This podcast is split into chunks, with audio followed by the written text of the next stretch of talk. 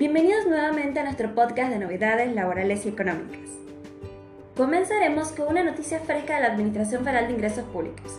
¿Te has preguntado alguna vez si puedes utilizar tu billetera virtual para pagar tus obligaciones fiscales? La respuesta es sí. La FIT ha incorporado las billeteras virtuales como un nuevo medio de pago aceptado. Puedes realizar tus pagos de impuestos utilizando tanto el código QR como el número de BEP, volante electrónico de pago. Para simplificar aún más este proceso, la FIG ha publicado guías paso a paso, como cómo pagar un BEP por Mercado Pago y cómo pagar un BEP por e-pagos, que te muestran visualmente cómo hacerlo. Estas nuevas opciones ofrecen comodidad y facilidad a los contribuyentes.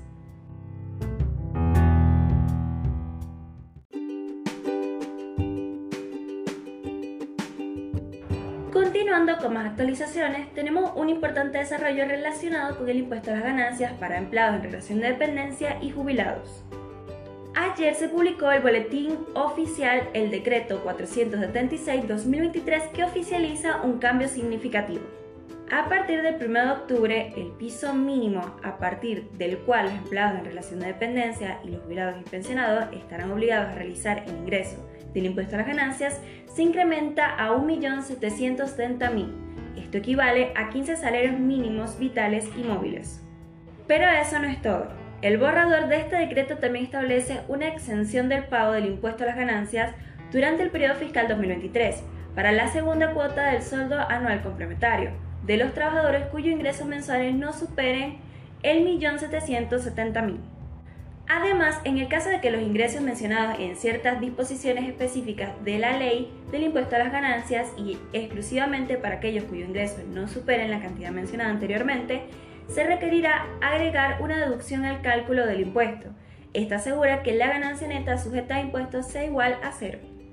Finalmente, se ha encomendado a la Administración Federal de Ingresos Públicos el aumento de los importes desde la escala progresiva del impuesto a las ganancias, que estará en vigencia desde el 1 de octubre hasta el 31 de diciembre del 2023. Este ajuste tiene como objetivo reducir el monto de las retenciones del impuesto para aquellos sujetos afectados por estas nuevas disposiciones.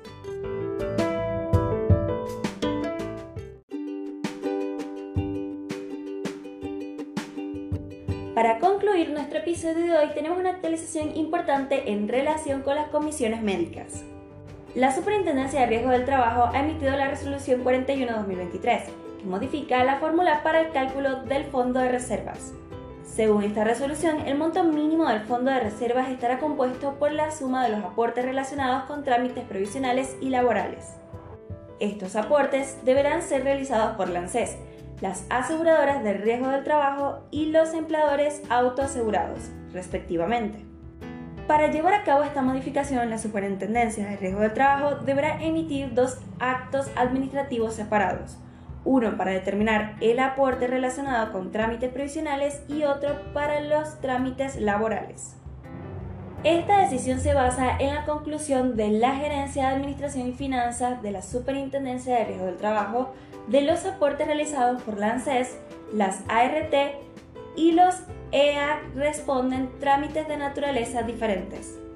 Por lo tanto, su cálculo se llevará a cabo de manera independiente debido a las diferencias en la gestión de cobros entre el Sistema Integrado Previsional Argentino y el Sistema de Riesgo de Trabajo. Esto asegura una mayor transparencia y precisión en el manejo de estos fondos, lo que es crucial para garantizar un sistema de comisión médica eficiente y equitativo. Esperamos que estas noticias y actualizaciones les hayan sido de utilidad y los esperamos mañana con más novedades. ¡Chao!